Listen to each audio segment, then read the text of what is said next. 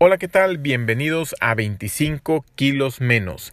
El día de hoy vamos a hablar acerca del veganismo, un proyecto nuevo que acabo de sacar en ese tema y una actividad, un acompañamiento para dos personas a las que estaré guiando en un camino para que ellos también bajen 25 kilos de peso quiero compartir las experiencias que tengo, pero de uno a uno y nutrir con sus preguntas, sus dudas, sus eh, experiencias el podcast. Entonces, si te interesa participar, quédate al final, te comento cómo, cómo funciona. Eh, quiero hablar acerca del veganismo. He estado últimamente leyendo mucho acerca de este tema y sobre muy buenas razones para eh, ser vegano una de las razones, la que personalmente más me impactó, es el hecho del sufrimiento de los animales. Si bien no tengo tanto problema con el hecho de matar un animal para alimentarme y nutrirme yo, creo que eso es parte de la naturaleza y de la vida, eh, sí creo que la manera en que actualmente eh, obtenemos comida o carne particularmente no es la ideal. No e, está muy lejano de esa manera natural de alimentarse, ¿no? De, de lo que mencionábamos. Eh, me comentaba, por ejemplo, un amigo que él no es eh, vegano porque él desde chico está acostumbrado a comer carne y pollo, que él creció en un rancho donde una actividad eh, que le encargaban a los niños era ve y atrapa una gallina y me la despescuezas y le das vuelta, ¿no? Para que la mates. Y luego la llevaban ya la gallina que habían pescado y matado. Y eh, eh, pues entre la familia y las abuelas y, la mamá y demás eh, preparaban el pollo enfrente de ellos y, ellos veían cómo se hacía el caldo con esa gallina que ellos habían matado. O bien eh, no sé, cuando iba a haber una fiesta, un 15 años, un cumpleaños, pues también veían esa parte del proceso y ayudaban a cocinar un cabrito, una chiva, eh, era algo muy natural para él. No me comentó, pero bueno, seguramente habrá quienes eh, igual para obtener leche, pues bueno, iban con la vaca y la ordeñaban o la chiva y la ordeñaban. Entonces me decía es que para mí eso es algo bien natural y es parte de mi infancia y lo cual entiendo y esa manera de comer me parece pues más cercana a lo natural. Eh, si bien pues no es natural, natural que tengamos aves o animales domesticados, que tengamos ahí siempre a disposición, pues sí, me parece que es una forma muy natural. Es muy diferente, sin embargo, a cómo obtenemos la carne que se vende en supermercados. No es ir a matar una gallina que anda suelta, es eh, granjas de, de, de gallinas y de simplemente donde nacen los pollitos y checan a ver si son pollito pollita, si son gallo gallina y en los gallos pues como no les sirven para poner huevos, los trituran vivos, obviamente pues mueren en el proceso, ¿no? Pero es un proceso doloroso, y los tratan como si no fueran, por lo que he visto, digo, no, no me consta ni estoy en todos los lugares, pero son eliminados de una manera un tanto cruel, por lo que he visto. Y las gallinas, bueno, pues se ponen a poner huevos y poner huevos y poner huevos con alimentos, con hormonas que hacen que pongan huevos dos o dos veces al día o en lugar de cada otro día que este, además, bueno, pues los llenan de hormonas, les dan alimento, eh, eh, pues por ahí te digo, con hormonas, eh, les dan, tengo entendido, eh, a comer nuevamente lo que no las heces con, con, los granos que no se hayan procesado, pues para que coman un poquito más y aprovechar un poquito más los nutrientes que aún pueda haber en esos granos no procesados. Eh, tengo entendido también de buena fuente este el canal de, de YouTube que les mencionaban o no, aquí no lo he mencionado, pero bueno, por ahí pondré liga a un canal de YouTube donde es un canal que respeto mucho porque investigan muy bien lo que hablan. Eh, que hay granjas donde eh, les quitan los picos, por ejemplo, para evitar que peleen entre ellas cuando ven competencia por comida o así. Es un comportamiento muy natural de, los, eh, de las gallinas el, picotearse. bueno, pues para evitar eso, les quitan los picos. para que no se lastimen entre ellos, bueno, pero le quitan el pico, ¿te imaginas? Em, les dan comida pues que no necesiten usar eh, pico, la parte picuda del pico, válgame la expresión. Eh, y una vez que ya están pues, suficientemente viejas, las matan para, para hacer alimento. Entonces llevan toda una vida muy cruel. Eh, igual los puercos he visto fotos ahí sí de, de cómo tienen en algunos lugares, no en todos, los puercos totalmente hacinados, sin espacio siquiera para recostarse, unos al lado del otro, sucios, pues llenos entre estiércol. Eh, he visto vacas como las tienen de tal manera que no pueden moverse, nada, están del cuello sujetas de tal manera que lo único que pueden hacer es comer. Y, y luego, pues algunas de ellas, también lo que me, que me pegó mucho fue el hecho de que, bueno, pues las están, para generar la leche, las están eh, preñando y en cuanto tienen al producto se lo quitan y para poderla seguir eh, sacando leche, leche, leche, leche, ¿no? y, y cuando ya están suficientemente viejas, bueno, pues las venden. Es muy diferente, muy diferente a lo que vivió mi amigo y que es una manera un tanto más natural. No tendría ningún problema en comer carne así, ¿no? De hecho, algo que, que veo en mi futuro cercano es poder comprar una casa con un terreno suficiente que me permita tener algunas chivas, algunas eh, quizá conejos, eh, gallinas, para poder tener eh, alimentos de origen animal de una buena fuente, dejar que las chivas alimenten a sus críos y además si, si es posible obtener leche de ellas. La verdad es que no, la leche no me preocupa tanto, la leche de soya se me hace muy buena fuente de nutrientes. Em, pero a lo mejor hacer quesos es lo que a lo mejor más extraño. Hacer unos quesitos, que sé que se pueden hacer quesos de soya y el tofu y otras cosas, pero un queso de cabra es muy sabroso. Mejor hacer quesos o, o ver no sé, formas de ese tipo, ¿no? Y en su momento, cuando necesite o quiera, pues matar una, una cabra y este y comer de su carne. Te digo, no tengo tanto problema con el hecho de comer animales. Mi problema es la manera en que actualmente, de manera industrializada, estamos eh, generando carne buscando que sea al menor costo, lo cual es muy bueno por un lado porque ha permitido que la carne sea consumida mucho más que, que en tiempos pasados y que haya mayor nutrición entre humanos.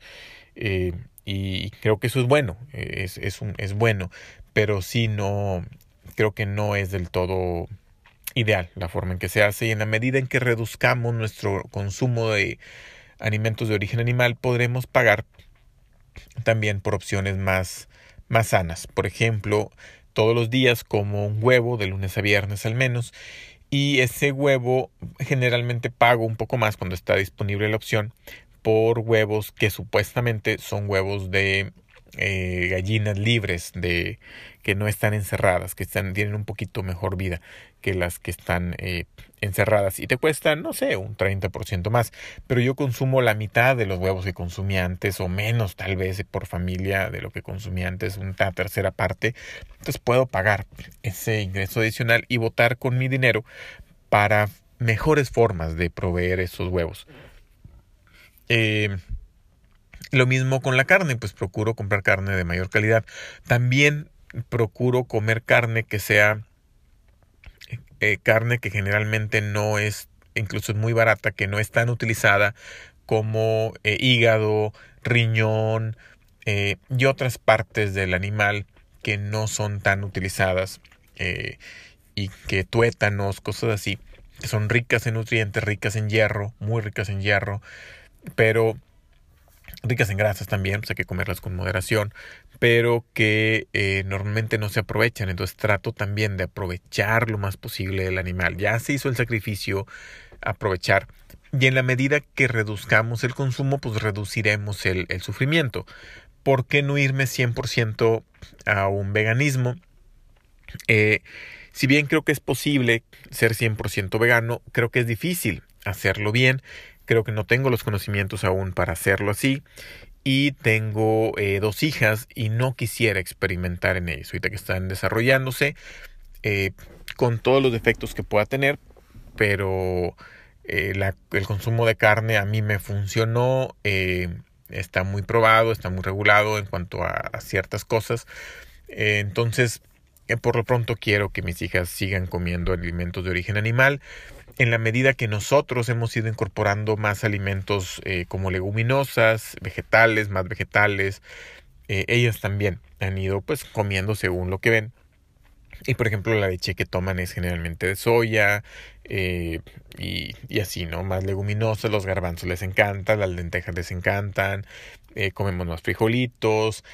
Yo antes veía como que mandarlas a la escuela con unos taquitos de frijoles era como pues no nutrirlas bien o como comida ahí, este, digamos, de pobres, eh, eh, había que mandarlas con huevo, con tocino, por ejemplo, ¿no? Algo nutritivo, algo sustancioso que les diera energía y nutrición y proteínas. Bueno, pues ya sé mejor y ahora ya sé que, que los frijolitos, aunque no te cuesten lo mismo que el tocino, que la carne o que el huevo, son muy nutritivos también y que son un muy buen desayuno para las niñas. Entonces, generalmente les mandamos eh, huevitos, perdón, eh, frijoles con taquitos de frijoles y a veces con, con un poquito de tocino para darle sabor. Eh, y también pues un poquito más de grasas y un poquito más de proteína, ¿no? De origen animal, pero nuevamente un poquito también porque pues el tocino no es así como que la comida más saludable, pero dándole un toque al, al, al, al frijol creo que es una mejor combinación que el huevo con tocino, por ejemplo, o que el frijol solo. Entonces, eh, bueno, pues esas han sido las razones. Creo también que desde el punto de vista ambiental es eh, bueno reducir el consumo de, carne. Eh, si bien cuando consumes vegetales, cuando consumes leguminosas, pues obviamente se tiene que talar campos o talar árboles para generar los campos donde va a salir eso.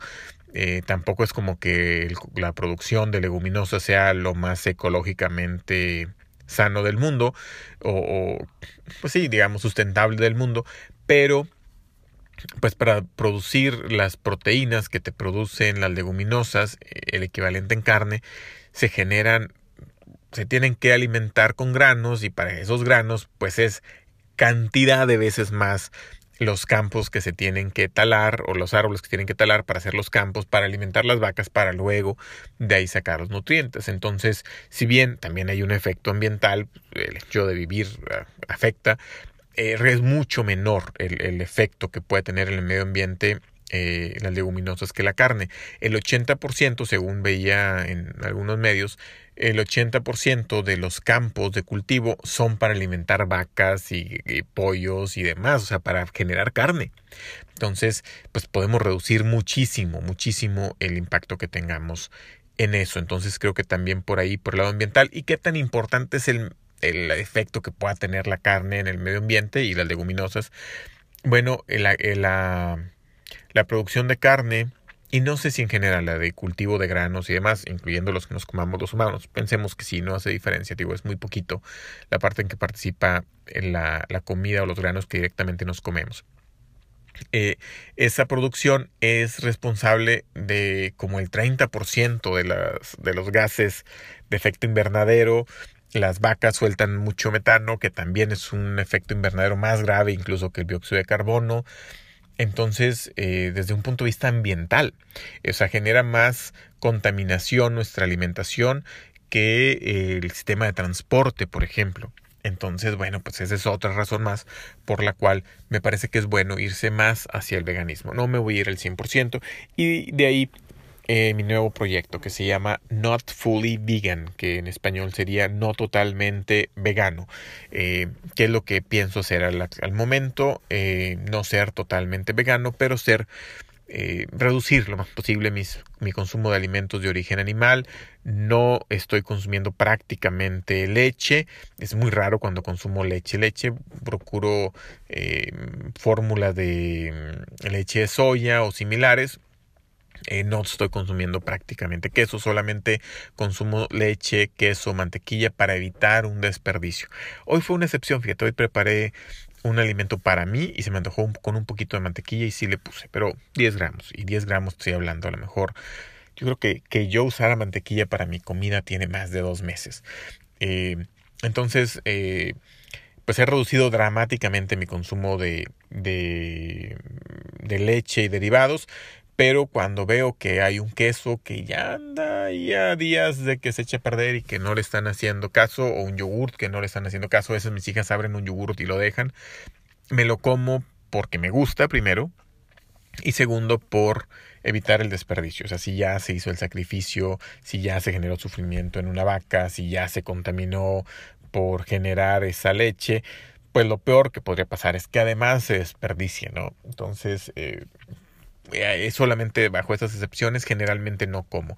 Que eso es lo que más me ha costado. El panela eh, a veces sí se me antoja. Y me como una, nada más una probadita para quitarme la pica, una o dos eh, bocados. Y ya con eso lo disfruto, lo saboreo, aprecio. Lo que también he buscado es apreciar más los productos de origen animal. Y entonces, bueno, eso es lo que, lo que estoy haciendo ahora y lo que quiero promover con este, este otro podcast llamado Not Fully Vegan. No, no tomo el, el, tema aquí al 100% porque el no ser totalmente vegano te puede servir para bajar de peso, para subir de peso, para mantenerte, para mejorar nutrición, salud, etcétera. O sea, es otro tema. Eh, aparte que yo estoy ya logrando bajar de peso con esta alimentación. Eh, muy baja en productos de origen animal. Cuando hice la dieta cetogénica, eh, es una dieta muy alta en alimentos de origen animal. Estoy dando un cambio total. Digo, fue ha sido gradual. Eh, pero bueno, para bajar de peso no la dieta cetogénica creo que puede ser una herramienta. Y si estás enfermo, porque la obesidad, no, el sobrepeso no, la obesidad ya está catalogada como enfermedad, creo que se justifica momentáneamente tener una alimentación si es muy cargada en, animales. Bueno, pues de momento puede ser así, si es lo que te funciona eh, para, para bajar de peso. Creo que es una herramienta y una alternativa. No la recomiendo en el largo plazo por todo lo que comenté en el episodio que hablo al respecto. Pero puede ser una muy buena herramienta también, como lo comentaba, para eliminar la adicción a los carbohidratos y particularmente al azúcar y luego poco a poco irlos incorporando de una manera sana y mejores carbohidratos. Bueno, pues eso es por la parte del episodio de hoy. Quería actualizarte de, de los 25 eh, kilos que tenía que bajar. Ya bajé 3. Estoy manteniéndome en niveles de, 2, de 92, 92 eh, kilos.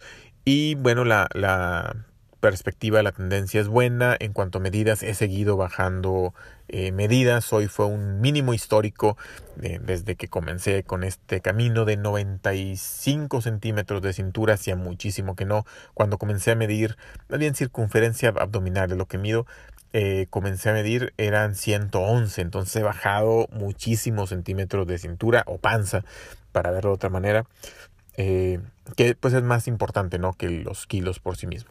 Ahora sí, respecto al, al acompañamiento a estas dos personas, eh, ¿qué es lo que quiero? Nada más, por favor, mándame un mensaje desde la aplicación de Encore o desde encore.fm diagonal 25 kilos menos, 25 en número y la palabra, y la palabra kilos y la palabra menos, todo junto.